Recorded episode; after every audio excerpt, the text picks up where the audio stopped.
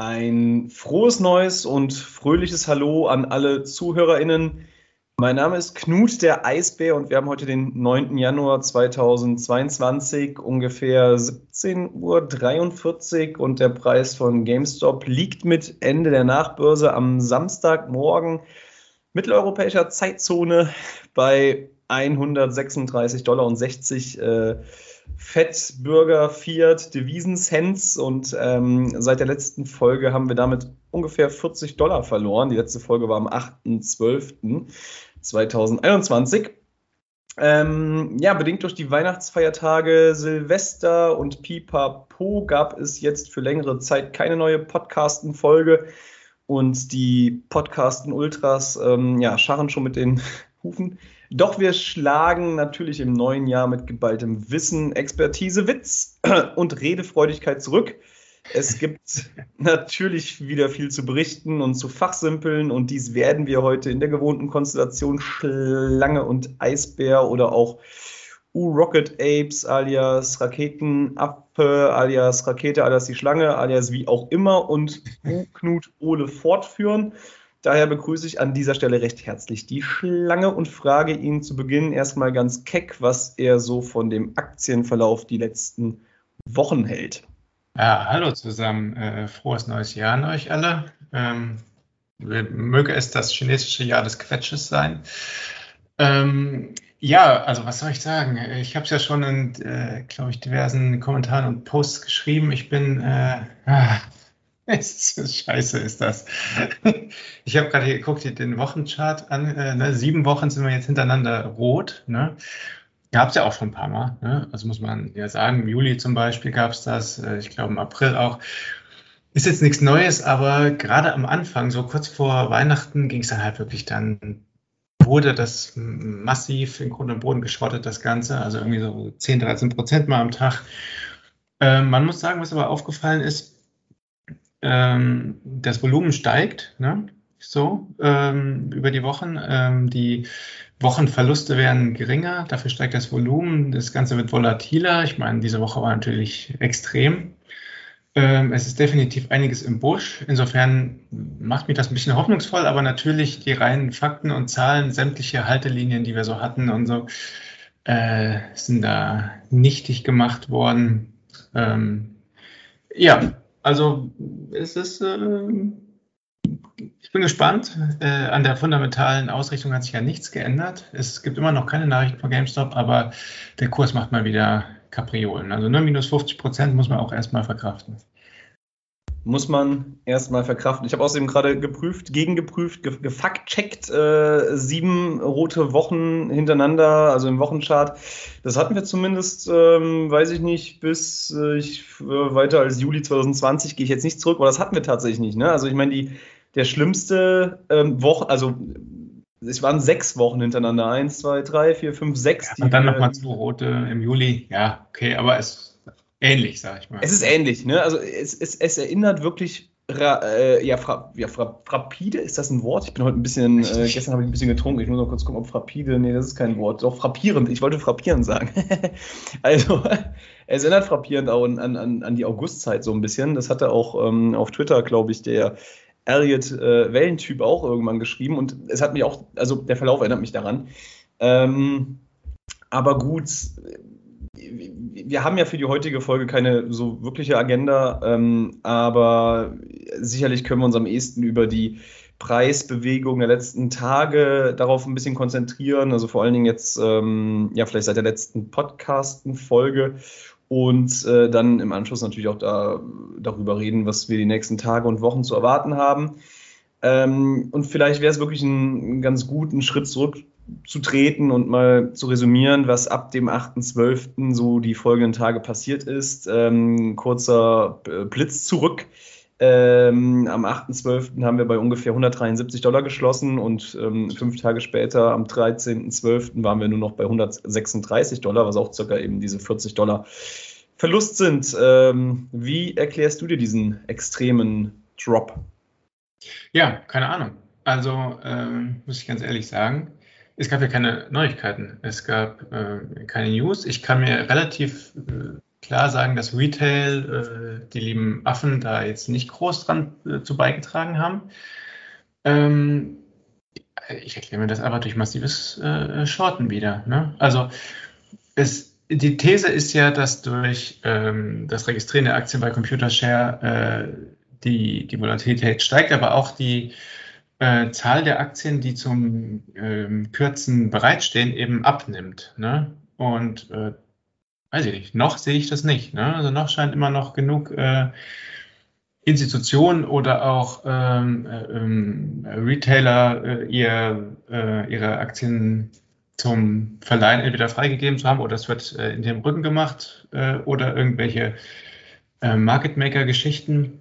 Irgendwo scheinen noch Aktien herzukommen, die, äh, die geschortet werden können. Also man sieht ja auch die, die Short Ratio äh, ist ziemlich hoch im letzten Mal. Also sieht man schon ziemlich deutlich in den Tagen, wo es rot ist. Ne? Das wird immer gesagt, ne? kann man nicht so sehen, aber ich bin der Meinung, dass man da doch einiges mitmachen kann. Die ist äh, oft über 60 Prozent der Aktien werden short verkauft. Klar, äh, heißt das nicht, dass es alles auch wirklich wahre äh, Short-Geschäfte sind, aber ein Großteil davon. Äh, an grünen Tagen ist es definitiv weniger. Also das ist das, was ich mir erklären kann. Ne? Ich meine, weitergedacht könnte man sagen, okay, ähm, Görkenet sagt zum Beispiel, man muss natürlich den Preis erstmal runterbringen, äh, wenn man weiß, man muss irgendwann covern. Ne? Und die Theorie ist ja, dass jetzt im Januar ähm, einige, einige Sachen auslaufen, zum Beispiel die großen Optionen jetzt ähm, ähm, Ende Januar, dass dann erstmal der Preis runtergedrückt wird. Das ist eine Theorie natürlich, ne? Da könnte man, könnte man, kann alles als bullish jetzt ansehen, ne? Aber eine eindeutige Erklärung habe ich jetzt nicht. Du vielleicht? Mhm. Also äh, bullig ist ja, wenn man sich den Chart jetzt anschaut, schwierig sozusagen. Also er sieht ja wirklich nicht bullig aus. Ähm, ich glaube, so ehrlich muss man sein. Andererseits äh, spricht schon ja auch, also was mir jetzt wieder aufgefallen ist, ähm, in dieser Zeit, in der es dann auch so ähm, rapide runterging von, ähm, wann, wann war das? Im November, ich glaube 20. November oder so. Ähm, ich habe den Chart gerade auf, Moment. Äh, oh, 22. November haben wir bei 247 Dollar geschlossen. Äh, ja, ziemlich genau 50 Prozent runter bei dann ähm, 100, äh, ich weiß nicht, ob, war, war, das Low 129 Dollar? Irgendwann hatten wir, ich glaube, sogar. Ach ja, stimmt, das war an dem, ja, ja, an dem einen Tag, an dem es dann irgendwie äh, wir unten den, den ganz tiefen Wick hatten. Ähm, Moment, hier muss ich mal rüber wechseln zu ähm, Ja, Trading View, genau. Das sind ja minus 50 Prozent. Ähm, ja, es gab keine Neuigkeiten, es gab äh, nichts, was das so wirklich hätte ähm, bedingen können es scheint schon aus äh, charttechnischer Sicht auch doch interessant zu sein, dass äh, GameStop ähm, sehr dem, äh, de, diesem ähm, Relative Strength Index Muster folgt. Oder wie, wie siehst du das? Also ich habe hier, ich habe es jetzt äh, auf auf Tagessicht. Immer wenn wir eigentlich so den RSI 14 bei 70 hatten, ähm, sind wir da auch ordentlich abgeprallt und ähm, meistens bouncen wir auch bei RSI 40, äh, 14 äh, 30, was ja so dieses ähm, überverkauft Gebiet dann ist. Ähm, das würde schon ähm, indizieren, dass es jetzt eigentlich äh, eher nach oben geht. Wir hatten das ja im August auch zum Beispiel, zweimal den RSI 14 bei 30 so ein bisschen abgeklatscht. So ein Double Bottom, klassisches Chartbild ja, ähm, was äh, ja schon dafür sprechen würde, dass es jetzt eigentlich bergauf gehen könnte, müsste. Ähm, Wäre das etwas, äh, was deiner Ansicht entsprechen würde? Das, dieses Muster hat man ja schon ein paar Mal gesehen. Äh, so, so ein Doppel-Bottom-Muster, ähm, wo es dann danach wieder nach oben gegangen ist. Also charttechnisch könnte man das denken, klar. Ähm, technische Analyse und GameStop. Also ja, funktioniert manchmal, bin ich ja auch manchmal Verfechter davon, aber gerade dem, nach dem, was ich in den letzten Tagen gesehen habe, äh, geht da auf jeden Fall einiges mehr als äh, technische Analyse. Da ist einiges im Busch. Von daher weiß ich nicht. Ich kann es ehrlich nicht sagen. Ähm, ob das jetzt ein bullisches Zeichen ist, dass wir zweimal bei den 120ern waren und dann wieder hoch sind. Ähm, ich hoffe es natürlich, ne, dass wir jetzt mal so eine Supportlinie erreicht haben. Ähm, Es ist natürlich hilfreich für, den, für die Strategie, sage ich mal, äh, die übergeordnete Strategie, eben möglichst viele Aktien zu kaufen und äh, zu registrieren auf, auf eigenen Namen. Da kann man natürlich mehr kaufen. Ist natürlich auch wieder schön. Ähm, das ist meiner Meinung nach auch äh, die präferierende Exit-Strategie jetzt. Ne? Ähm, und die andere hat natürlich mit dem zu tun, was gestern passiert ist. Da kommen wir aber da später dazu. Ne? Ähm, zwischendurch dachte man natürlich, okay, ähm, es geht ja nach oben, aber was wirklich rock solid war, Rocket Apes Solid war dieser Widerstand bei 160. Also sowas habe ich echt noch nie gesehen, wenn du das anguckst. Immer vier, fünf, sechs Mal an der 160 immer von oben abgeprallt, ne? Also. Ja, aber da, wir hatten da auch gar kein Volumen, oder? Also ich meine, das spielt ja auch eine Rolle. Also ich hatte das auch immer gesehen, ja. wir sind immer abgeprallt, aber es gab ja gar kein Volumen. Äh, klar, aber auch ähm, gestern, also ne, am, am 7. Ne, ähm, schon vor äh, Handelsbeginn immer zu 160 runter, das war ja zwischendurch mal höher und nie die 160 äh, überschritten. Äh, ja, klar, also äh, es braucht natürlich massiv Volumen, äh, um da wieder durchzukommen, auf jeden Fall. Es ist, ähm, deswegen habe ich auch ein paar Mal geschrieben, wenn wir 160 durchbrechen würden, dann geht's, dann geht's nach oben, meiner Meinung nach. Aber so lange ist erstmal in dem Bereich ein bisschen gefallen interessant, muss ich ganz ehrlich sagen, weil ich sehe gerade, hast du ähm, auch den Chart parallel auf. Ich sehe die 160 ähm, Fettburger Fiat Devisen, äh, feiere ich aus dem sehr ab. Ich weiß gar nicht mehr, wer das irgendwie erfunden hat, Fettburger Fiat Devisen, aber finde ich super. Bitte? Schön, ja, sehr schön. Ja, sehr schön. Ähm, äh, ich sehe gerade hier so, dass wir zweimal, wenn wir die 160 Dollar wieder ähm, durchbrochen haben, quasi, es war einmal am 17. Mai und einmal am 23. August. Stimmt Danach es dann beide Male sehr schnell rapide nach oben ging. Also wir haben die 100, also ich weiß nicht, ob du es gerade offen hast, 17. Mai, da sind wir, haben wir geschlossen, den Vortag bei 158, 80 oder so und sind dann am nächsten Tag 160 Dollar durchgegangen und dann direkt auf, äh, was ist es, 100, ach, jetzt habe ich hier das äh, Aufnahmefenster daneben, Moment, und sind dann direkt auf ähm, 180 hoch im Laufe des Tages. Und das andere Mal am 23., 24. August äh, sind wir dann direkt auf 200, äh, irgendwas 10 ungefähr hochgeschlossen. Interessant, hatte ich vorher gar nicht so auf dem Schirm, diese 160 Dollar. Ähm, war das für dich eine Marke, die äh, schon jetzt vor diesen, äh, ja, sage ich mal, ähm, eher bescheidenen vier Handelswochen seit äh, Anfang, Mitte Dezember ja abprallend äh, mit ihr zu tun hat, irgendwie aufgefallen? Ähm, ja, ich dachte, ja, aber ich dachte, es hat man so bei 165, 167 verortet. Äh, aber ja, so, so der Bereich, ne, auf jeden Fall. Ähm, sieht man es auch nochmal Mitte Juli, am 20.07. Danach ging es wieder runter, aber ähm, auch da bis 200 fast hoch. Äh, ja, ist genau, ist es so eine, wenn man, wenn man äh, Swing Trader ist, ähm, nimmt man solche Marken sehr gerne, um zu sagen, okay, und über diesen Bereich ähm, also ich mache eine Verkaufsorder bei 160. Ähm, wenn, wenn die Marke einmal da ist, dann springen halt immer mehr auf und sagen, aha, okay, es geht immer bei 160 runter, deswegen mache ich eine Verkaufsorder bei, was weiß ich, 159,8 oder so, ähm, um da Gewinne mitzunehmen, weil danach geht es meistens runter. Und ich mache eine Kauforder höher als diese Verkaufsorder bei 162 oder so. Ist ein bisschen kontraintuitiv, aber eben dieser Marke geschuldet, dass man denkt, okay, es wird da abprallen, deswegen mache ich mir eine Verkaufsorder da. Aber wenn es darüber hinausgeht, dann geht es in die Höhe, dann 162 oder so. Mhm. Und das ist eben so eine selbsterfüllende Prophezeiung. Deswegen entstehen solche Resistenzen eben bei 160. Das ist ja nicht natürlich, also es ist ja kein irgendwie natürlicher Wert. Warum soll 160 da der Wert sein? Sondern weil alle denken, dass das der Wert ist, wo es einmal abgeprallt ist, prallt es wieder ab.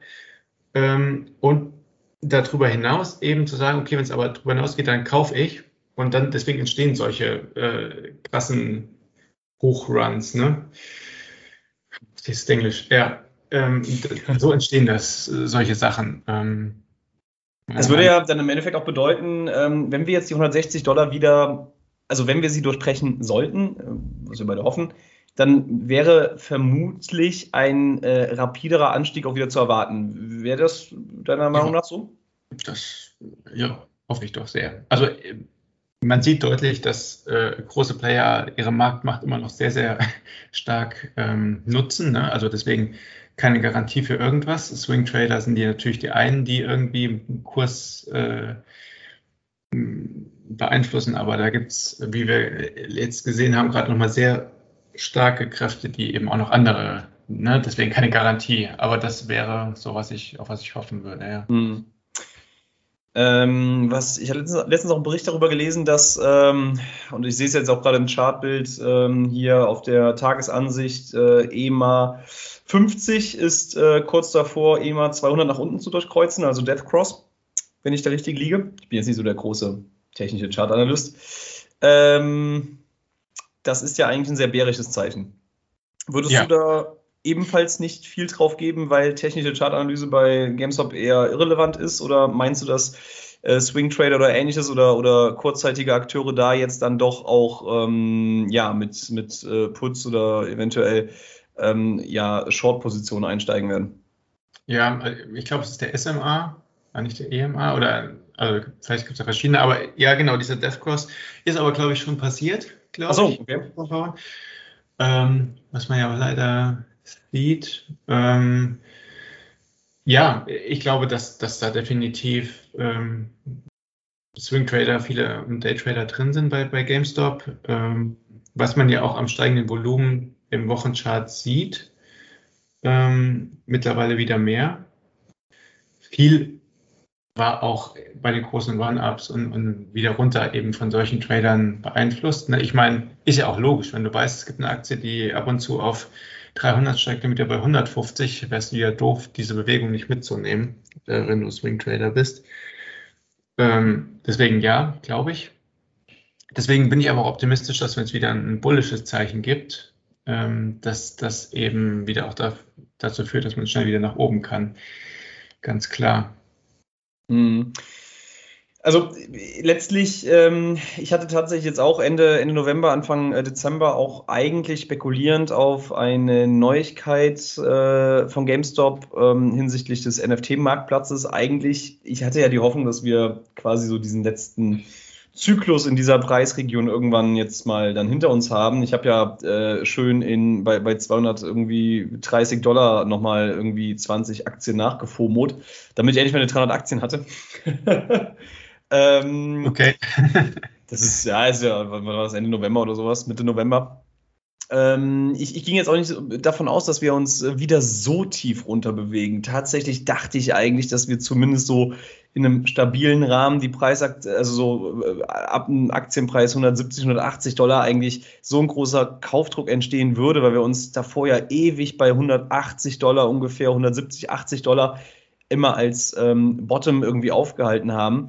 Ähm, ich meine, klar, ich habe auch, ähm, wenn ich ja irgendwie was von, von Tradespotting äh, mir anschaue, ich glaube, den kennst du auch, oder? Ähm, Tradespotting, auch ja. jemand, der ja, ganz viel ähm, technische Chartanalyse macht bei Games und so, die hatten auch mal irgendwie dann gesagt, ja, 160 Dollar nochmal runter oder was weiß ich, 100 irgendwas oder so, aber irgendwie hat es sich für mich nicht so wirklich angefühlt. Ich bin jetzt auch kein, ich bin jetzt auch kein Trader, muss ich dazu sagen. Also ich äh, würde mich jetzt maximal als ähm, in, in, ja, Investor, Aktionär oder so bezeichnen, weil ich meine, ich trade ja nicht, also irgendwie Daytrading oder keine Ahnung, ich, ich finde das faszinierend, aber ich trade ja nicht selbst.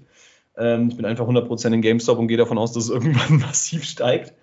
Ähm, genau, aber ich, ich hätte damit nicht gerechnet. War das für dich irgendwie zu erwarten, dass es so tief nochmal runtergeht? Und ich meine, bei mir ist es mittlerweile auch so, ähm, ich habe, es ist wieder eine sehr ähm, für mich unbestimmte nähere Zukunft. Also für mich ist es total offen, ob es jetzt stark steigt oder auch stark nach unten geht. Also ich bin da ganz ehrlich, äh, ähm, äh, es wurde zwar dann häufig auf Supersong oder ähnliches auch irgendwie dann ähm, davon gesprochen, ja, bla bla, so viele äh, Aktien schon ähm, registriert bei Computershare, äh, bla bla bla, den ähm, bärischen Akteuren geht quasi die Munition aus, äh, kriegen den Kurs nicht mehr gedrückt, etc. pp ähm, ist ja offenbar Bullshit. Und ähm, wenn man sich, äh, was ich ja gerne auch tracke von Fidelity, die ähm, Kauf-Verkauf-Ratio äh, äh, bei GameStop, es sind nicht Privatanleger, die verkaufen. Ich denke, dass es schon, also nicht im großen Stil, ich denke, dass es eigentlich ein gutes äh, Stimmungsbild abgibt von, ähm, also Fidelity als einer der größten äh, Broker in den äh, USA, äh, wird da sicherlich einigermaßen ähm, einen guten Durchschnittswert abgeben können. Und dort liegt ja meistens die äh, Kauf, Verkaufsorder, Anzahl so bei 80 zu 20. Also GameStop ist da eigentlich fast immer die Aktie, die am meisten gekauft wird. Sprich, wir können wahrscheinlich schon sagen, Privatanleger verkaufen jetzt hier nicht in Massen, unabhängig von dem Sentiment auf Reddit und so. Das ist wohl wirklich so. Ähm, dann sind es wohl halt bärische Akteure, Institutionen, wer auch immer, die ähm, den Kurs äh, runterreißen. Und da, ich meine, kann man da jetzt überhaupt irgendein also seriöserweise ein, ein Limit nach oder einen Boden nach unten geben. Also ich weiß nur, dass ich jetzt auch immer wieder kaufen werde, sofern es mir möglich ist. Ich werde, ähm, ich hatte ja dank, danke nochmal an Interactive Broker, die mir äh, meine Call-Option, die ich ausführen wollte, also ausführen wollte, die ich, die ich kaufen wollte, mir vermiest haben, weil äh, nach dem Umtausch von Euro in US, äh, in Fettburger Fiat-Devisen, ähm, irgendwie äh, das Geld erstmal setteln muss und ich deswegen 24 Stunden warten musste und diese Call-Option nicht kaufen konnte, die gestiegen wäre stark und ich mir dann eventuell davon hätte Aktien kaufen können. Egal, also ich werde morgen wahrscheinlich nochmal fünf Aktien kaufen dann auch ähm, und werde das auch noch unten immer weiter machen. Die Frage ist nur, gibt es da jetzt ein seriöses, also wie tief meinst du, könnte es nach unten gehen? Ich meine, damals im Februar haben sie auch auf 40 Dollar runtergerissen. Erscheint mir nicht undenkbar, dass es einfach noch weiter nach unten geht, oder wie siehst du das? Ja, ich, ich habe ja äh, Gründen meine, mein Vorhersagemodell irgendwie nicht mehr gepostet, weil es nicht mehr diesem Verlauf folgt, den es das ganze Jahr verfolgt hat und okay. auf dem mein Vorhersagemodell irgendwie genormt ist. Ich lasse das jetzt nochmal alles komplett neu rechnen und gucken, ob es vielleicht besser wird. Ähm, ja, äh, Fidelity, klar. Ähm, ich bin überzeugt davon auch eben, dass das Privatanleger kaufen und nicht verkaufen. Das siehst du auch immer an den äh, Tagen, wo wenig Volumen ist und wo mal nicht, nicht viel ist, ne? also den Tagen, wo starke Dips waren und, und dann wenig Volumen, ähm, dann siehst du so ganz langsam den Kurs so hochgehen, ne? so ganz Schritt für Schritt. So, ne? Und das, das glaube ich, das sind dann Privatanleger, die halt in kleinen Mengen kaufen, ähm, die aber einfach nicht das Volumen hinkriegen. Ne? Also viele sind schon so stark drin, also da, da kommt einfach nicht so extrem viel Kaufkraft. Ähm, meine Frage ist immer noch, wo kriegen dann die bärischen Akteure, die meiner Meinung nach shorten ähm, oder aber äh, aus GameStop aussteigen, die Aktien her? Also erstmal noch, ich glaube nicht, dass viele aussteigen. Wenn man sich die 13F-Reports anguckt, dann hat man immer mehr Akteure, die, ähm, die eher bullish sind, von den großen, JP Morgan zum Beispiel. Ähm, Görkene-Taste hat das mal, hat er mal einen Post so gemacht. Das war sehr interessant, ne, dass man immer nach und nach sieht, okay, es gibt äh, tatsächlich große, große Institutionen, die eher bullish sind. Ähm, die Frage ist, wo äh, krieg, kriegen eben, kriegt man die Aktien her, um den Preis zu senken? Das ist erstmal die Frage, ähm, geschieht da wieder Preismanipulation, Wash Sales und so weiter? Kann ich nicht beweisen, keine Ahnung. Es ist aber schon auffällig. Ähm, und die andere Frage, wo kommen diese Aktien her? Aber meinst du nicht, dass, also ich hatte jetzt den Eindruck, ähm, ich meine, klar, größere ähm, Market Maker besitzen ja weiterhin ähm, GameStop, ähm, also Millionen, also mehrere Millionen an Aktien an GameStop, ist ja klar, sie benötigen es ja auch einfach, um Liquidität zu haben für mhm. Put- und Call-Optionen. Und ich hatte jetzt immer ähm, eigentlich den Eindruck, dass ähm, die Preisbewegung massiv durch Optionen getrieben wird und dass hier einfach bärische Akteure massiv Put-Optionen kaufen, um eben die Market Maker zum Delta-Hedgen zu bewegen, damit sie eben dann äh, Aktien abstoßen ähm, und äh, ja, so den Preis nach unten treiben. Also für mich war das eigentlich relativ äh, klar, dass das so abläuft.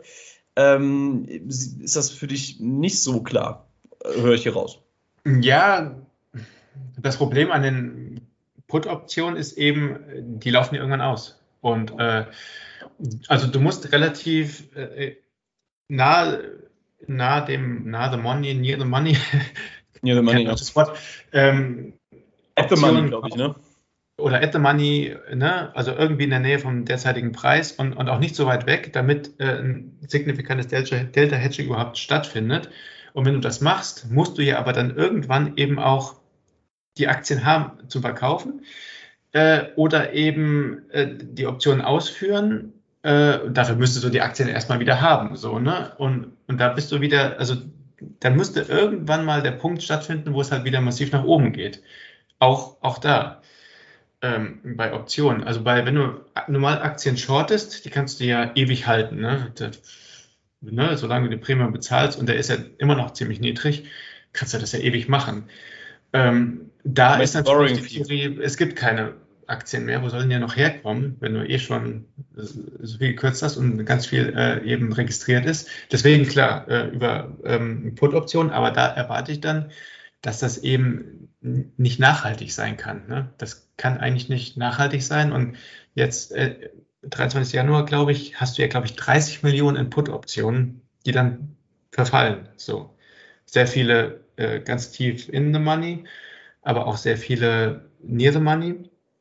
Da ist dann so ein Punkt, wo, wo ich äh, echt sehr gespannt bin, was dann passiert. Ja, die Put-Optionen, die ja, ich glaube, Ende Ende Januar auslaufen, die sind ja irgendwie im, im 1 Dollar oder 50 Cent Bereich oder sowas. Und die wollen ja damals, ähm, glaube ich, äh, Ende, Ende Januar 2021 eben massiv aufgenommen, wobei ich noch immer nicht, ich meine, das, das kann ja keiner so richtig ähm, erklären, womit die, oder was genau so dieser, dieser Effekt dieser Put-Option war. Aber ich meine, die werden ja nicht, die werden ja nicht mehr in the money gehen. Also der Großteil dieser komplett absurden ähm, äh, ja, Put-Optionen, die dort ähm, auslaufen. Ich, ich, ich stimme dir zu, die Preisaktion oder die Preisbewegung momentan, ich meine, das ist für meines Erachtens klar, viele würden da dann wahrscheinlich wieder, also widersprechen, ähm, aber dass die nicht nachhaltig sein kann, ähm, wenn das dann über, über Optionen nach unten getrieben wird. Ähm, klar, irgendwann, ich meine, muss ja auch äh, den Akteuren eigentlich ein wenig das Geld auch ausgehen, um diese Optionen einfach, also Premium war ja, glaube ich, in dieser Woche hat das nicht äh, Görkelet auch geschrieben, irgendwie bei 118 Millionen oder sowas, äh, was äh, in, in Put-Optionen bei GameStop reingeballert wurde, was ja schon auch ein enormer Betrag ist. Also das ist ja jetzt, das ist ja nichts, was, was, ich meine, klar, Hedgefonds oder wie auch immer, viel Geld, viel Kapital da, aber das ist ja nichts, was man jetzt über, über längere Zeit oder häufiger so macht. Ähm, ist ja auch nicht geschehen die letzten acht, neun Monate oder so. Das ist ja das erste Mal wieder seit, ähm, wann war es? Mai? Ich musste hier, Moment, ich schaue nach, dass wir in diesen Preis, Preisbereich wieder gefallen sind. Ja, im äh, April waren wir, glaube ich, so. Ja, Mai, Mai, vor dem Run waren wir das letzte Mal so niedrig.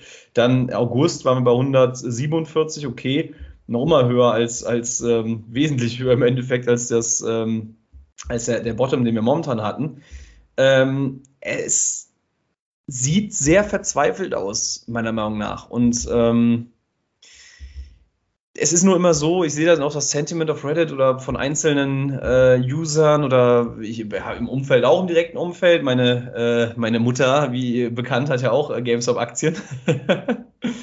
die, dann, die dann auch irgendwie mir jetzt noch vor, weiß ich nicht, vor, vor ein paar Tagen diesen einen 23 Dollar Price Target Artikel von, von diesem Wedbush-Analysten nennen wir den Analysten, geschickt hat äh, äh, und dann auch meinte, ja, hier, der sagt, das geht auf 23 Dollar runter oder so. Ich finde das immer spannend, ich glaube, ich habe es schon ein paar Mal erwähnt, wie, ähm, wie schnell man so als, als Individuum oder als Mensch ähm, generell äh, den, die, die Historie, die Geschichte oder eine etwas länger zurückliegende Vergangenheit vergisst, sondern das alles dann immer nur so als Momentaufnahmen betrachtet. Weißt du, was ich meine? Ne? Also wir sind jetzt hier in diesem, ja wir sind jetzt in diesem Runterzyklus drin. Ich meine, du hattest es ja auch dann irgendwie auf, auf äh, im, im Subreddit, äh, im, im, hier auf Spielshop irgendwie sowas geschrieben von wegen ja. ähm, Zweifeln, was auch immer alles. Und ich, ich, bin ja gar nicht so, ne? Also ich muss ich, muss ich dazu sagen, ich, ähm, ich, äh, ich sehe da ja jetzt wieder wirklich nur Kaufoptionen, so blöd das klingt, aber es ist für mich, ähm, wenn, man, wenn ich mir anschaue, wo die Aktie war, äh, ne, wie sie in der Vergangenheit äh, getradet wurde, äh, mit der Historie, mit dem, wo sie hin, also wo das Unternehmen hin will, dann, dann denke ich mir nur, da könnt ihr schreiben, was ihr wollt, das ist mir scheißegal. Ich kaufe ja immer weiter. Also, alles, alles das, was äh, ist immer schön so, ich kriege immer zum 15. zur Monatsmitte Gehalt. Und ähm, alles, was dann quasi kurz davor übrig ist, da wird das Girokonto mal wieder genullt, ne? ja, also ich bin auch äh, äh, Im Gegensatz zu dem, was ich schreibe, habe ich, glaube ich, seit dem letzten Mal auch noch 50 Aktien dazu gekauft. Also Ach, ist, ja. 50? Mhm. Ach, äh, äh, machst du mir mittlerweile Konkurrenz, was äh, die Aktienzahl angeht? Das ist ja. Ja, ja könnte. Äh, nee, 300 bin ich noch nicht, aber auf dem Weg. Aber über 200 müsste doch jetzt auch fast sein, oder? Ja, genau. Ja, ähm, Da ist aber schon fast, ich meine, da würde ich gerne nochmal die alte, die altbekannte Frage reaktivieren. Vielleicht muss ich die auch nochmal als ein Flair äh, verhackstückeln. Wann Rennrad? Wann Rennrad? Ja. Äh, eben, wann? Endlich. Aber, also, da müsste ja schon ein bisschen mehr als ein Rennrad drin sein. das ist, ja, ich, ähm, ich, ich bin gespannt. Also, ähm, mein, wenn, wenn man rational an den Aktienverlauf rangehen möchte, und äh, ich weiß, dann ist immer wieder sehr gern auch gesagt, ähm, äh, vergangene Chartbewegungen sagen nicht die Zukunft vorher. Das ist wohl auch so. Ähm, aber wenn ich mir das, äh, den, den Bottom am ähm, ungefähr 13. Dezember anschaue, dann diese leichte Konsolidierung bei gar keinem Volumen im Endeffekt ähm, über den kompletten Dezember hin, ja. dann jetzt Anfang Januar den harten Drop auf 119 im 119 71 oder nee, 121 27 äh, im Tiefpunkt, dann jetzt wieder diese ähm, ja, sehr volatile Aktion nach oben, dann sieht das für mich schon so aus, als sollten wir uns die nächsten Tage auch dann durchaus ähm, nach oben bewegen. Und du hattest da ja auch, glaube ich, was, du hattest ja auch irgendwie was mit diesen ähm, Failure to Delivers mit den FTDs aus den ja. ähm, ETFs äh, geschrieben. Möchtest du da vielleicht das nochmal, ja. ab wann sollte es denn da eigentlich losgehen? Ich hatte so als Datum tatsächlich den 10. Januar, glaube ich, bei Görknet abgespeichert, was, was morgen wäre. Hm, genau. Ähm, ja, also ähm, die Failure to Delivers bei normalen GameStop sind niedrig und eigentlich nicht signifikant. Ne? Das war ja einer der Punkte, die Anfang des Jahres so signifikant waren. Äh, da, da ist ja dieses Shorting äh, tatsächlich ziemlich nackt passiert, was darin resultiert hat, dass die Aktien nicht geliefert werden konnten. Dann gab es äh, diese Settlement-Periode irgendwie 21 Tage und dann hier äh, der Run-Up, äh, 21 Handelstage oder 35 äh, Kalendertage, da gibt es ja immer so, ne? Je nachdem, ob du Market Maker bist oder nicht, gibt es da nochmal Sonderregelungen und so weiter. Die gibt es auch bei den ETFs. Also es gibt ja einige ETFs, die GameStop halten und die sind ja, ähm, der bekannteste ist XRT, geschortet bis zum geht nicht mehr. Die haben Short Interest von über 100 Prozent und ne, das ist wirklich scheinbar jetzt das Mittel der Wahl, um äh, GameStop zu shorten. Und da gibt es eben auch, äh, vor allem in zwei ETFs, also XRT und MRN, oder ich, ich muss mal nachgucken, massive, also massivste äh, Failure to Delivers in, im Millionenbereich. Davon sind natürlich nicht alle GameStop, ähm, aber ähm, es ist so aus, davon auszugehen, dass es ein Großteil ist. Ähm, und die werden jetzt, also die wurden im November äh, natürlich genau dann, als, als GameStop runtergefallen ist, ähm, sind die aufgetreten und werden dann bekannt wurden sie natürlich erst Mitte Dezember, weil natürlich äh, diese Reporting-Sachen immer sehr zeitverzögert sind und fällig würden sie dann ähm, tatsächlich anfangend äh, 10. Januar, also morgen bis irgendwie Mitte Januar äh, oder, oder Mitte Ende Januar weil es sich über verschiedene Tage ja, wie, wie die Kursbewegung auch äh, erstreckte und eben noch nicht, nicht mal klar ist, wer genau war das, welche Settlement-Periode hat der. Ähm, da gibt's T35 plus 3, plus 5, je nachdem, ob du Market Maker bist oder nicht, und dann nochmal plus 2, um den Trade dann auch, der dann ausgeführt wird, zu setteln. Und ne, also das, da gibt's verschiedene ähm, Zeitspannen, deswegen ist das nicht ganz klar, kann man nicht ganz klar sagen. Aber irgendwann äh, Mitte bis Ende Januar müsste das eigentlich geschehen. Ähm, es gibt natürlich auch Methoden, um diese FTDs nochmal irgendwie in die Vergangenheit und nochmal hier Putzoptionen und keine Ahnung. Also da gab es ja schon diverse Ideen, wie das auch irgendwie nochmal die, die kann an die Straße runtergekickt werden kann.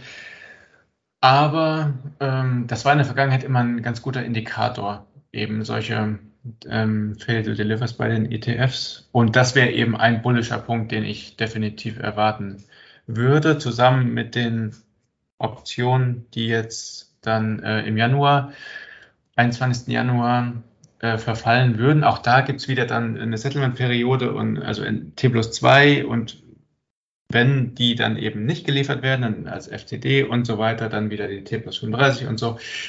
Ähm, das ist alles nicht ganz klar. Es könnte eben auch sein, dass es wieder so eine Geschichte wie im Februar wird. Ähm, aber es ist zu erwarten, dass da einiges im Busch ist. Und dass einiges im Busch ist, da möchte ich gerne mal drüber reden, zeigt ja auch ey, dieser, dieser völlig verrückte Aftermarket äh, vor zwei Tagen, ne, zwei Handelstagen. Und du kannst mir nicht erzählen, also du kannst mir wirklich nicht erzählen, dass das mit diesem Wall Street Journal Artikel zu tun hatte. Also das war, ist ja jetzt keine absolute Neuigkeit, dass GameStop irgendwas plant. Das haben sie ja auch äh, mehr oder weniger angekündigt in den Stellenanzeigen auf nft.gamestop.com. Äh, und das würde keinen so einen massiven äh, Anstieg der, des Preises äh, erklären. Ich meine, in den After Hours ist es leichter, das stimmt schon. Ähm, aber das müssen einige ziemlich konzertierte Aktionen gewesen sein. Und was mich eben stutzig macht, ist eben äh, genau diese Idee, ist ein bisschen Aluhut, ne? Aber diese Optionengeschichte ist tatsächlich hochgekommen mit diesem Video ähm, und eben auch mit ähm, diversen äh, DDs von, von, von Gherkinate Grind und so, das sagen, okay, Optionen wären so der Weg. Ne? Die müssen halt zielgerichtet sein, die müssen gut sein, die müssen dann ausgeführt werden und so. Das kann nicht jeder. Es ist natürlich ein bisschen riskant, aber das wäre so der Weg, um wirklich ähm, massives Delta-Hatching und so anzustoßen, was dann so eine Kaskade eben, so eine Gamma-Squeeze eben auslosen würde. So, und jetzt, ich habe tatsächlich einen Call gekauft am Tag vorher und der ist verdreifacht worden. Also wirklich verdreifacht, ne, wo ich denke, what the fuck? Ähm, ich habe ihn verkauft und neue GameStop-Aktien davon gekauft. Aber jetzt einzusteigen, ist halt immer noch doppelt so teuer wie vorher. Und das ist halt schon krass. Ne? Also das äh, ist ein bisschen Aluhut, aber eben äh, diese Option ist jetzt natürlich mit, mit reichlich Optionen äh, zu arbeiten, ist teurer. Ist jetzt wesentlich teurer und ja, keine Ahnung, ob es das wirklich war, ob man, ob man so, so ein Play machen kann, ob man sowas wirklich konzertiert sagen kann. Das würde ja schon echt einiges an Planung erfordern und auch an, an Marktmacht.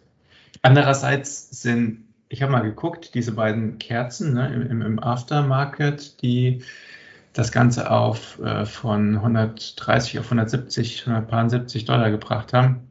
Das waren 200.000 Aktien. Ne? Das ist nicht so viel. Ähm, Gut, aber die Liquidität ist, natürlich in der Nachbörse genau. im Aftermarket auch quasi gar nicht gegeben. Also äh, ich stimme zu, ähm, dass es erstmal merkwürdig ist. Ne, also ich meine, ich, ich, äh, ganz ehrlich, also wenn man sich, ich hatte mit Freunden drüber gesprochen und die sagt man auch immer, äh, wenn man irgendwie, wenn, wenn ich ja über NFT-Marktplatz gesprochen habe und so weiter, dann sagten sie mir immer und nicht so die großen ähm, ja, GameStop-Verfolger oder also haben das die Aktion da und, und, die News nicht so verfolgt, aber das ist doch alt, das ist doch schon eingepreist. Das haben die mir immer gesagt, ne? So, das ist doch schon eingepreist. Dass GameStop was mit NFTs macht, das, das weiß man ja, wenn man sich ein bisschen also nur ein bisschen damit beschäftigt hat. Ähm, und das macht mich auch ein bisschen, also dieser Artikel war ja sehr nichtssagend. Ähm, ich, GameStop hat den ja auch nicht kommentiert.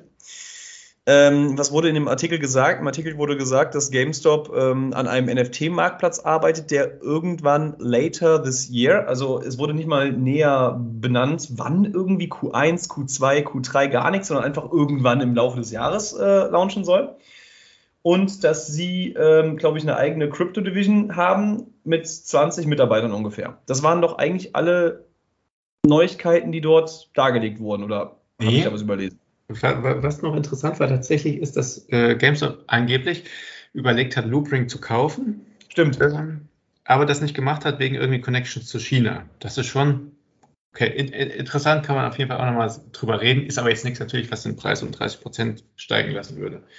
Ja, nee. Das, das definitiv nicht, du hast recht, das stand da auch drin und ähm, äh, ich glaube, darüber, über diese Möglichkeit, Loopring zu kaufen, haben wir hier tatsächlich auch mal gesprochen, glaube ich, vor ja. Monaten. Ich erinnere, weiß nicht mehr genau, wann es war, aber darüber haben wir auch mal fabuliert, aber ich meine, das war ja im, im besten Falle auch immer so ein feuchter Traum und ähm, ich finde es cool, dass sie sich damit beschäftigt haben, weil das wäre sehr sinnvoll gewesen, denke ich, aber ähm, ich kann nachvollziehen, dass das jetzt wegen den Regulatorien äh, und Richtlinien nicht so ähm, funktioniert. Aber diese News an für sich ist ja tatsächlich nichts, was bei der meistdiskutierten Aktie der Welt im Jahr 2021 und das kann man fast wahrscheinlich sagen, wird GameStop sein. Ich meine, vielleicht Tesla, ich kann es dir nicht genau sagen, oder AMC, aber in diesem, dieser Top 3 wird, wird, wird GameStop schon drin sein. Ähm, dazu führen sollte, dass der Kurs um 30 Prozent ansteigt. Andererseits bin ich, versuche ich immer wirklich mich von so Aluhut-Theorien ein bisschen fernzuhalten. Ich auch. Ähm, ja.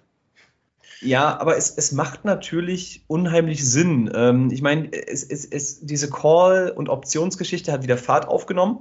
Ich hatte ja tatsächlich am Tag davor auch auf ähm, Superstonk eben so einen Post abgesetzt, dass ich jetzt auch eine Call-Option gekauft hätte, äh, Februar 2022, äh, am 18. Februar für 240 Dollar oder so.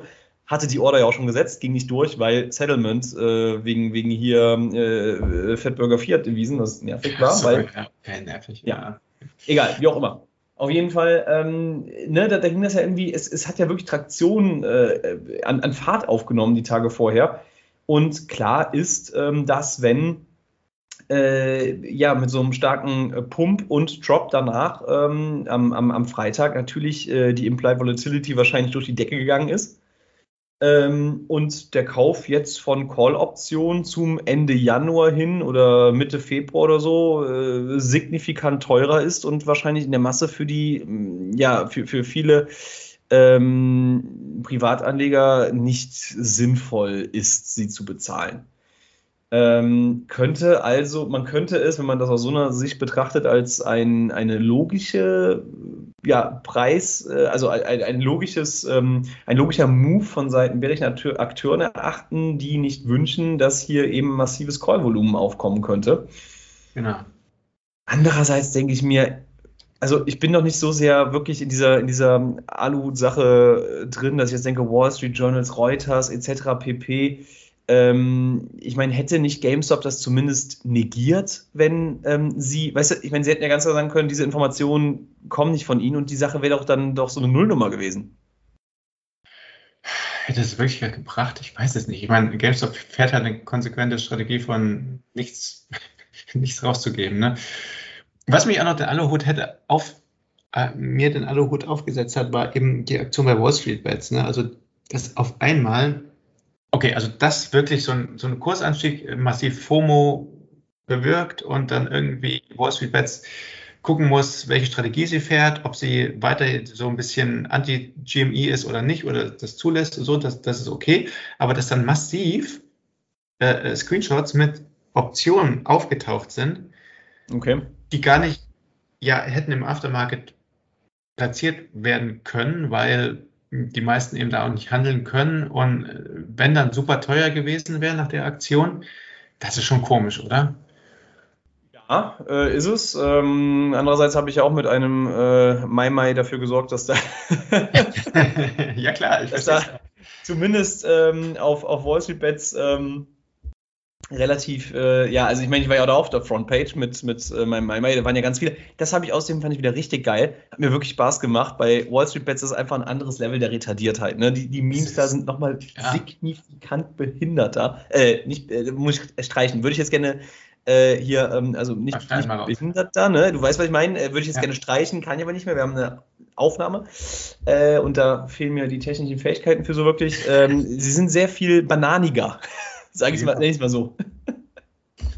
Ja, ja, genau. Aber ähm, du hast halt neben diesen geilen Memes eben auch ganz viele Screenshots gehabt von Optionen, die ähm, massiv richtig krasse äh, Call-Optionen so, ne?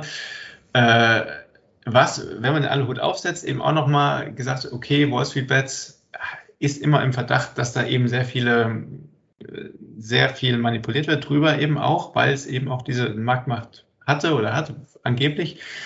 Und dass man eben sagt, okay, da nochmal massiv an Call-Optionen und eben nicht Aktien, Call-Optionen reinzuschneiden, ob sie jetzt echt sind oder nicht, äh, auch nochmal dazu führt, eben, dass ganz, ganz viel gekauft werden, die Implied Volatility äh, steigt, das Ganze teurer wird äh, und man dann eben äh, mit einer Aktion wie am Tag danach eben alles wieder runterzukürzen, äh, eben dafür sorgt, dass eben diese ganze Ankündigung NFT-Fundamentalgeschichte äh, eben schon mal schon einmal ein Halb durch und wieder runter ist. Äh, und dann eben, wenn die tatsächliche Ankündigung kommt, die eben nur noch halb so sehr einschlägt wie eine Bombe, weil mhm. man das eben schon mal hatte. Ist Aluhut, ich gebe es dazu, aber irgendwie, also ich habe keine andere Erklärung gerade dafür. Ne? Also irgendwie, man könnte noch sagen, es waren FTDs äh, aus ETFs, die da ähm, ähm, eingelöst wurden, aber das macht ja keinen Sinn, die in der After-Hour zu machen, weil weil eben also massiver Kursanstieg ist. Das willst du ja eigentlich nicht. Du willst es ja, dass es irgendwo untergeht, so, ne? Mhm. Ja, es ist, es ist ähm, schwierig. Ähm, ich, ich kann der Theorie schon was abgewinnen, weil sie einfach Sinn ergeben würde. Natürlich das dann auch in, ähm, auf äh, Social Media zu, ähm, ja, dass es, dass, dass es da trendet, damit eben viel Geld in die Optionen reingeballert werden, um sie dann am nächsten Tag mit noch mehr Geld auch ähm, über Put-Optionen nach unten zu knallen und vor allen Dingen die Leute dann auch ähm, ich meine, das hat ja unabhängig davon, dass diejenigen dann auch äh, viel Geld verloren haben in, die, in den Call-Optionen ähm, im, in dem Moment, ähm, auch wieder der Bewegung so ein bisschen ähm, das Momentum zu nehmen, dass da die nächsten Tage dann vielleicht wieder weiter ähm, Geld reingeballert wird und eben über die Implied Volatility das Ganze auch teurer zu machen. Es macht natürlich auf vielen Ebenen Sinn. Andererseits, ja, ich, ich, ich sträube mich da immer so ein bisschen dagegen, weil ich ähm, was wäre denn die, die, also die natürliche Erklärung dafür wäre, ähm, es gab eine gute News, die äh, kurioserweise, es ist ja nicht von der von, von GameStop irgendwie äh, gelauncht wurde, wurden, äh, es ist, war ja nichts offizielles von GameStop, was man in den After Hours hätte machen oder raushauen müssen dann, sondern es war ja von einem, von einem Nachrichten, von, also von Wall Street Journals, äh, ja in den After Hours, ich glaube um 22.10 Uhr, 15, 20 oder so, ähm, rausgebracht. Warum den Artikel um diese Uhrzeit äh, rausbringen? Ist das, äh, wie, ne, also warum? Das schon Zufall kurz nach äh, Börsenschluss, muss man, muss man so sagen. Ähm, und, und dann kaufen sich institutionelle, größere, also größere Institutionen kaufen sich dann mit im Verhältnis viel Volumen in der Nachbörse ein. Und dann kackt der Kurs am nächsten Tag runter, obwohl Privatanleger massiv äh, selbst sich einkaufen? Ich meine, das ergibt ja eigentlich wirklich gar keinen Sinn. Nee, also wenn das wirklich eine geile News gewesen wäre so und Privatanlegereien, dann hätte man erwartet, dass der Kurs am nächsten Tag zumindest stabil bleibt oder sogar noch weiter steigt. Ne? Das wäre die natürliche, dann hätte ich auch gesagt, okay, es ist wirklich vielleicht einfach, äh, ne? das hätte mit den Alu wieder abgesetzt, aber dann dieser krasse Kursbewegung am nächsten Tag, äh, das ist schon, äh, ne? also ja. ja man müsste schauen, wie, wie, sich das ähm, bei anderen Aktien ver also, äh, ver vergleichbar irgendwie ausübt. Man sieht ja oder hat ja schon gesehen, dass dann in den, in den After-Hours, wenn eine Firmenneuigkeit rauskam, der Kurs massiv anstieg und am nächsten Tag dann eben, aber jetzt in der Regel nicht dann von, von plus 30 Prozent auf insgesamt, also um minus, ja gut, sind ja nicht minus 23, aber du weißt, was ich meine, also von plus ja, 30 auf plus 7 runter und im Mittel, wir waren ja sogar im, im, im Tiefpunkt irgendwie wieder bei plus minus 0. Genau. Das ist natürlich schon extrem. Wenn man jetzt zum Beispiel Tesla auch ein bisschen verfolgt, da ist es ja schon so auch in der Regel, dass dann auch am Folgetag zumindest ein kontinuierliches Kaufvolumen herrscht und der Aktienkurs eher tendenziell tatsächlich steigt nach solchen News in den After Hours. Also genau, gab es ja letztens äh, und der nächste Tag hat nur grüne Kerzen gehabt. Ne? Also in den After Hours. Du meinst, du meinst das mit den 980.000 äh, Autos im, im Jahr genau. 2020, ne? Ja. Genau, das war am 3.1. und völlig erwartbare Kursbewegung am nächsten Tag. So, ne? Äh, Hype und alle steigen ein. Das hätte man bei GameStop eben auch erwartet, bei einem normalen FOMO, ne? Mhm. Ja, Würde aber ja auch möglich, also scheinbar da war, ne? Mhm. Würde aber ja dann schon dafür sprechen, dass unabhängig davon in den nächsten Wochen tatsächlich, äh, also FTDs, wie auch immer, ähm, ja, äh, gekauft werden müssen und der Kurs stark steigen wird, wenn, wenn das jetzt hier schon so äh, präventiv angegangen würde von Bären. Ähm, ja. Auch genau. wenn es sich gerade nicht gut anfühlt, wäre es ja im Endeffekt dann doch wieder eine auch irgendwie bullische äh, Erklärung für das Ganze. Ja, also genau, die, die, ähm, die Optionen, die auslaufen, die FTDs, aber eben auch ähm, das kam von, von, von Cryant ähm, schon mal vor ein paar Monaten eben die Analyse mit äh, Rollover-Sachen, jährlichen Rollover-Sachen, äh, Futures und so weiter, die im, eben Anfang des Jahres da fällig werden, äh, wenn eben auch dann äh, die Jahresabschlussberichte und so durch sind. Ähm, der Grund, der eigentliche Grund, warum es letztes Jahr so hoch ging, ähm, mhm. das ist ja zusätzlich nochmal, der nicht ganz geklärt ist. Aber ähm, genau, das ist, kommt ja zusätzlich nochmal dazu. Insofern ja, äh, könnte man so interpretieren. Man hat natürlich auch im Dezember letzten Jahres äh, solche Tage gehabt ähm, und im Januar. Also war ja nicht nur alles grün. Ne? Ähm, da hat es auch mal hier äh, 15.1. Ne? Minus, 5, minus 11 Prozent so gegeben und sowas. Ja, das ist natürlich aber, auch im Endeffekt eine andere, ähm, was heißt andere, äh, aber äh, damals, was glaube ich der große Unterschied im, im Vergleich zu der jetzigen Kursbewegung ist oder, oder war, ähm, Optionen war natürlich sehr viel günstiger. Ähm, da wurde dann massiv viel Geld eben in Premium rein, reingeballert, aber die, die ähm, Optionen waren halt auch im, im Ansatz nicht so teuer, wie sie jetzt äh, mittlerweile sind. Mhm. Ähm, es, es war auch völlig unsicher, wie sich das Ganze entwickelt. Ähm, ich habe dann letztens auch, ich weiß nicht wo, auch jemand gelesen, der meinte, ähm, biggest, äh, biggest regret äh, war irgendwie so bei äh, 4 Dollar ähm, GameStop gekauft zu haben und bei 6 Dollar mit 50% Gewinn rausgegangen zu sein. Ja. Ich meine, man hatte damals ja gar keine Ahnung, in, was, in welche Richtung sich das Ganze entwickelt.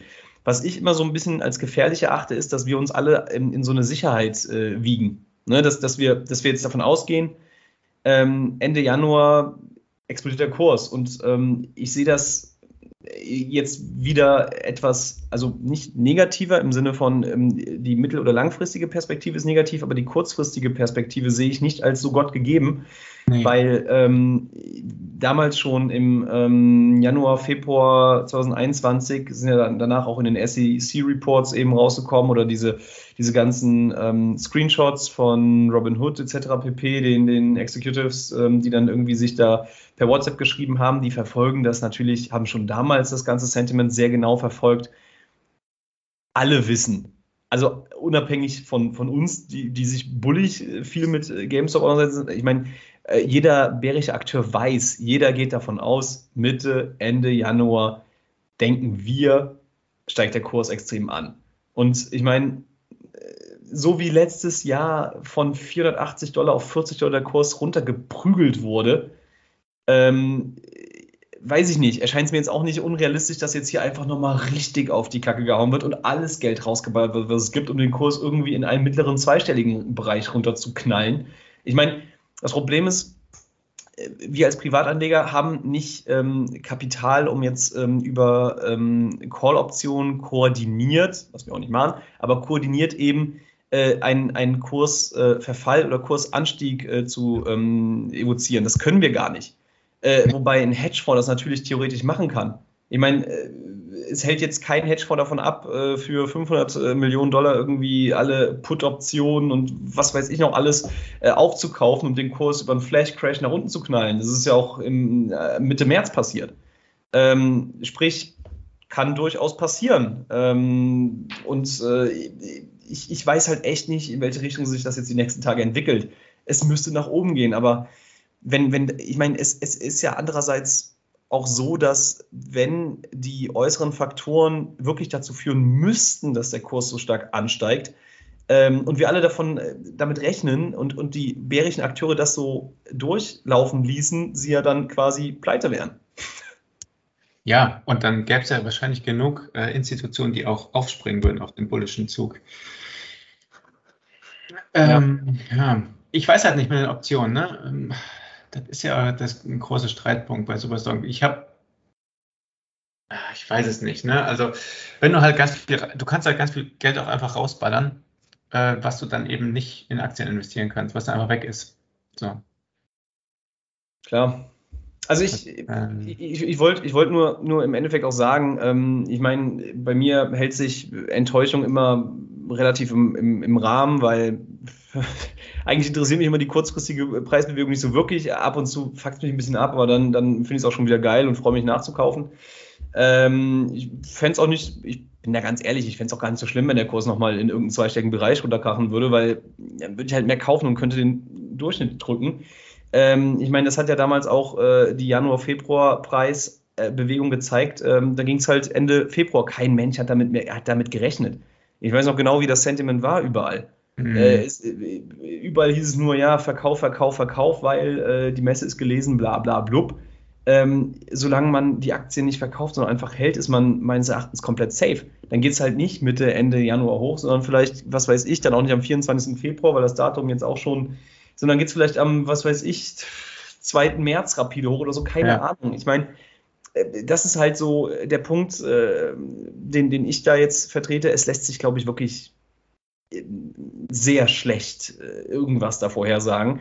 Und durch diese Transparenz, die wir besitzen, im Gegensatz zu jedem Hedgefonds, die sich irgendwie zu fünf treffen können an einem Tisch und dann irgendwie entscheiden, okay, das und das machen wir, ähm, ist ja das, was quasi das Sentiment der Privatanleger und was sie jetzt als ein Datum hypen oder so, ja komplett offengelegt. Und das kannst du sehr leicht kontern dann natürlich. Ja, stimmt.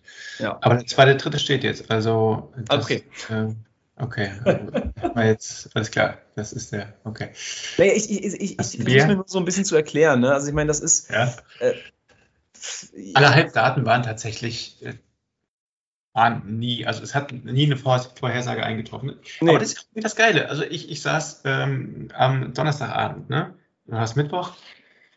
Mittwoch, Donnerstag. Donnerstag, Nachmittag, äh, Abend saß ich bei, bei Freunden mit äh, reichlich reichlich Bier zusammen. So, Dart, Skat, alles. Und irgendwann, äh, 22.30 gucke ich. Und die, also, was ist denn jetzt passiert? Wer ist jetzt gestorben? What the fuck? Das war wieder so ein geiler 24. Februar-Moment. Und das, mhm. das macht doch, das ist doch irgendwie das ist doch cool so. Ne? Natürlich, der nächste war nicht so geil, aber es war irgendwie, das ist schon äh, irgendwie, macht Spaß. Absolut. Ich finde das ja auch äh, so dieses, diese völlig un unerwarteten Preisbewegungen. Also ich meine, ähm, ich gehe stark davon aus, dass wir das ähm, in dieser Form auch ähm, und noch stärker äh, wieder erleben werden. Ich kann mir nur nicht vorstellen, dass wenn, wenn alle Augen quasi äh, der bärischen Akteure darauf gerichtet sind, was in Supersong steht oder so, und wenn Mitte bis Ende Januar und dann irgendwie wieder Februar und keine Ahnung irgendwie so gesagt wird, ja bla bla, da muss es passieren, weil pipapo, dann wäre es für mich ganz klar, okay, pass mal auf, nicht davor unbedingt, sondern dann vielleicht auch flach halten oder so, aber dann zu dem Zeitpunkt scheißen wir den so richtig auf den Kopf. Ne? Und, äh, und, und, dann, und dann, dann geht es halt so runter, das können Sie sich gar nicht vorstellen. So nach dem Motto. Ne? Und ähm, ich meine, die Theorie gab es ja immer, dass, dass die Munition ausgegangen sei für irgendwelche Bärchenakteure, ist es offenbar nicht. Ähm, deswegen spricht meines Erachtens auch wenig dafür, dass es jetzt nicht so kommen sollte, dass warum auch immer ähm, ich meine, der Anstieg im März zum Beispiel, da ging es auch nach oben und dann wurde von der einen auf der anderen Sekunde, wir wissen es beide, mit dem Flash-Crash ähm, von, von 350 auf 170 Dollar der Kurs runtergecrashed und das Momentum komplett genommen. Ähm, das war zwar sicherlich eine sehr teure Geschichte, aber ja, im Endeffekt spricht der Weg dafür, dass es ähnlich wieder laufen könnte auch. Ja, ich meine, wann wann sieht man den Effekt von äh, äh, registrierten Aktien? Ne?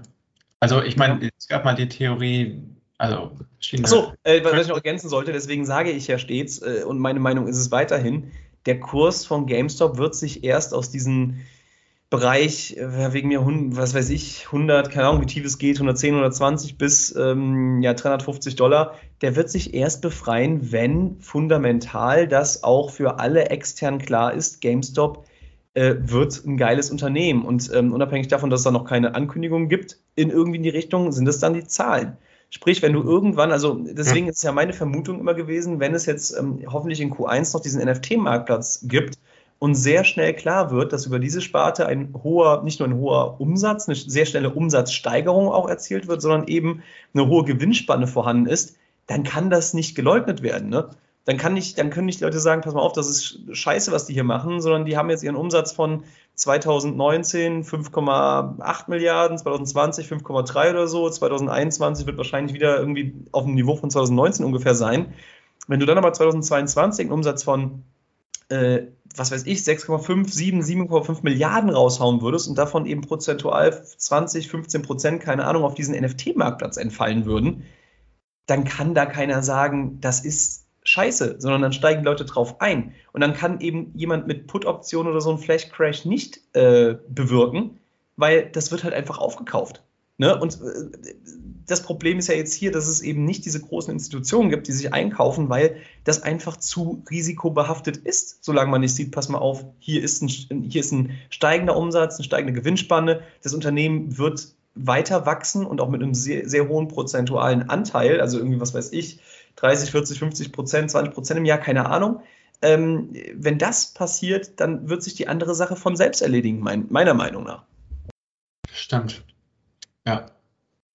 Ja, das, das ist, mein, das, das ist dein Mantra, ne? Das ist ja, hast ja recht. das, ist, das ist mein Mantra und deswegen ähm, denke ich, dass, ähm, deswegen habe ich auch bei 230 Dollar gekauft. Da war die, was, wie, wie teuer war da äh, Marktkapitalisierung? 16, 17 Milliarden oder so. Ähm, ich denke, dass wir halt irgendwann, und das kann man leider nicht be benennen, weil wir wissen nicht, ja, wann denn GameStop diesen NFT-Marktplatz zum Beispiel launcht und was sie da in petto haben. Ich denke aber, dass Ryan Cohn und ähm, das Board äh, und, und diese ganzen äh, Senior ähm, Employees, die da irgendwie von welchen Unternehmen auch immer, Microsoft, Amazon, wen, keine Ahnung, abgeworben haben, ähm, dass sie da was Geiles machen und dass sie dann, dass es dann eben organisch irgendwann dazu führt, dass es dann zu so einem äh, Squeeze-out der, der Bären kommt. Das denke ich. Und ähm, das kann man aber nicht äh, benennen. Ich denke nur, dass auch 230 Dollar halt ein, ein äh, Schnapper äh, ist im Vergleich dazu, wo das Unternehmen irgendwann meines Erachtens stehen könnte und sollte. Ähm, und äh, das ist halt die Sache, die ich, die ich nicht so wirklich, wenn ich mir da irgendwelche bärischen Kommentare auch äh, durchlese, irgendwie so, so verstehe. Das, das klingt so, ähm, mir ist die These dahinter nicht so ganz klar. Jetzt wird zwar auch gesagt, NFT-Marktplatz, bla, das sind ja nur kleine Bildchen oder so dann denke ich mir, okay, haben die Leute sich mit der Technologie irgendwie auseinandergesetzt? Oder, oder ich meine, klar, es gab auch in den, in den 90ern ja die Meinung, das Internet wird sich nicht durchsetzen. Aber ist das jetzt wirklich eine, eine äh, veritable Meinung, die technologieaffine Personen vertreten können? Meines Erachtens absurd. Keine Ahnung nicht jede Technologie ist auch geil und wird sich durchsetzen. Also das stimmt schon. Man muss den Nutzen erstmal zeigen, aber ich kann mir das schon durchaus vorstellen, dass es, dass es gezeigt wird. Aber ich meine, sie hatten was, was hatten die angekündigt? Q4, das ist ja irgendwie GameStop, ist ja bis März noch Q4, der 2. März hast du gesagt, ist ja noch Q4, ne? Nee, nee, nee, Q4 geht bis ähm, 31. Januar bei, bei GameStop. Ja, stimmt, so war das, genau, die haben es verschoben. Also doch nicht 2. März. Hm. Doch. Alles klar, du hast es gesagt. Kastenbier, das ich. ist am 2. März. ich, äh, ja, es wurde, es wurde gesagt. Ähm, es ist auf Band. Ja. ja. Aber ähm, gut, da wird, mich, wird, man mich dann nachher ähm, äh, drauf ähm, äh, festnageln können. Schauen wir mal schauen wir mal, ob, ob da was, äh, ob, ob es der zweite März dann wird. Ich, ich denke einfach, es wird, es wird wahrscheinlich eher unerwartet kommen und wenn es nicht unerwartet kommt und es erwartet kommt, dann sollte es ja ab morgen steigen. Letzte Frage. Ich muss gleich Schluss machen. Ja. Ich will eine kurze Antwort haben. Gibt es bis zum 2. März einen Marktcrash und führt dieser Marktcrash dazu, dass GameStop in die Höhe squeezed? Vielleicht sollten wir das äh, eine Person fragen, die sich ähm, ich, ähm, ich habe ja weiterhin, ich, ich, vertrete ja gar nicht die These, dass ein Marktcrash dazu führt, dass GameStop eben nach oben äh, steigt. Was du dazu meinst. Ja. Ähm, ich, ähm, ja, wir, wir, hatten ja mit, mit äh, Versuch Dr. Metzler einen Podcast ähm, durchzuführen. Er hatte mir auch tatsächlich mal geantwortet. Ähm, ich, ich, weiß nicht, ob es wirklich äh, dazu kommt, dass wir uns treffen und austauschen. Das wird, werden die nächsten Tage wahrscheinlich zeigen. Ähm, ich finde die These sehr schwierig. Ähm, ich glaube da nicht so richtig dran. Ähm, aber ja, du, also du gehst davon aus? Es gibt Indizien dafür, dass, dass der Markt irgendwann mal sich deutlich korrigiert, klar. Äh, wann und wie, keine Ahnung. Ähm, was, was Metzler da ankündigt, ist schon, sag ich mal, gewagte These. Ich würde ihn auch gerne einige Sachen fragen. Ähm, ob GameStop jetzt tatsächlich, ob das der, der initiale Punkt ist, dass GameStop wirklich dann in die Höhe schießt. Ich meine, da gibt es viele Sachen, die man analysieren könnte. Es wäre ein eigener Podcast wahrscheinlich über Citadels Connections in, zum chinesischen Immobilienmarkt und den Ratings und äh, Sicherheiten, die hinterlegt werden und hier und dort.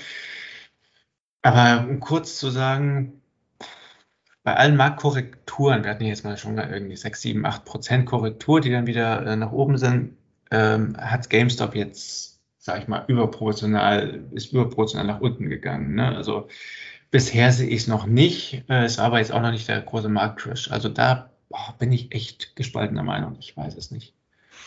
Ich denke, die nächsten Wochen und Monate werden es dann wahrscheinlich zeigen. Ähm, ja, wolltest du nicht noch eine Wette abschließen oder so? Ich glaube, du hast irgendwie sowas an, anberaumt. Äh, Hat es ja schon gesagt, zweite, dritte. Ne? Also wenn nee, das, ist, äh, das wäre keine Wette, auf die ich eingebe. oder um, um, was? Oder, oder was ist das Ziel? Also was äh, das. ich ja, wir hatten doch so schöne Wetten. Ende Januar oder sagen wir Mitte Februar über 200 oder nicht? Okay, 15. Wir reden jetzt vom 15. Februar dann. Ja. Okay, ich sage, wir sind dann über 200. Du dagegen? Am 15. Januar, äh, Tagesendschluss. Bis, bis, irgendwann bis über. Ich kann ja nicht sagen, ob es am 15. Bis über, ist. Irgendwann bis über ist schon, also, hm. Also würdest du sagen, ähm, wir sind über 200 bis zum 15. Februar irgendwann? Irgendwann mal gewesen. Genau, das sagst du. Ich bin mir unsicher. Also wenn du jetzt 250 sagen würdest, würde ich sagen, ich halte dagegen, ne? Ja, aber du, du, dann scheinst du dir sicher zu sein, dass wir da drüber sind. Ich würde auch die Wette dagegen eingehen. Ich kann ja nur gewinnen. okay, also du sagst, äh, ist es nicht drüber? Genau. Ich sage, GameStop wird bis zum 15. Februar unter 200 Dollar äh, Fettburger Fiat Devisen bleiben. Unabhängig davon, dass ich eigentlich davon, also ich gehe davon aus, dass es da drüber steigen wird, aber ähm, dann hätte ich zumindest Bier gewonnen, wenn es unter 200 Fiat, äh, Fettburger Fiat Devisen bleibt. und ähm, wenn es darüber geht, dann freue ich mich und äh, gebe dir gerne Bier aus. Ah, da kann ich eigentlich nur verlieren, ne? weil wenn ich. Äh du, musst dich entscheiden. Ich gehe auch die andere Wette ein, weil eigentlich gehe ich davon aus, es ist vielleicht über 200 Dollar. Äh, Fett, Fett, ich habe hab die Wetten immer gewonnen, wo ich der Pessimist war, ne? Ähm, ähm, ja, deswegen sollte ich lieber der Pessimist genau. sein. Ich glaube, ja, ja. Gut. Also, ich sage, wir werden bis zum 15. Februar 2022 nicht über 200 Fettburger Viert-Devisen steigen. Irgendwann. Es muss kein Close sein oder so. Ich halte dagegen. Äh, und wenn ich verliere, werde ich das Bier persönlich einlösen. Dann machen wir einen Live-Podcast und verkosten dabei Bier. Ist das, ist das ein Das können wir dann, können wir dann gerne machen. Wenn das irgendwie logistisch klappen sollte. Ja, wenn, wenn es logistisch möglich ist, ja, machen wir dann. Okay. Gut, dann ähm, Schlange, bedanke ich mich äh, bei dir, dass du die Zeit wieder aufgewandt hast. Wir sind jetzt wieder über eine Stunde. Ich hoffe, dass die Podcasten-Ultras sich freuen, unsere Stimmen zu hören.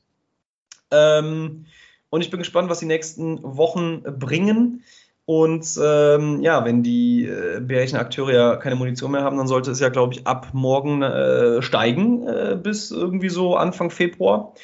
Und äh, da würde ich mich drauf freuen. Da würde ich auch nicht Nein sagen. Ja. ja, so ist es. Also, dann vielen Dank an alle ZuhörerInnen und äh, bis demnächst. Bis bald. Tschüss.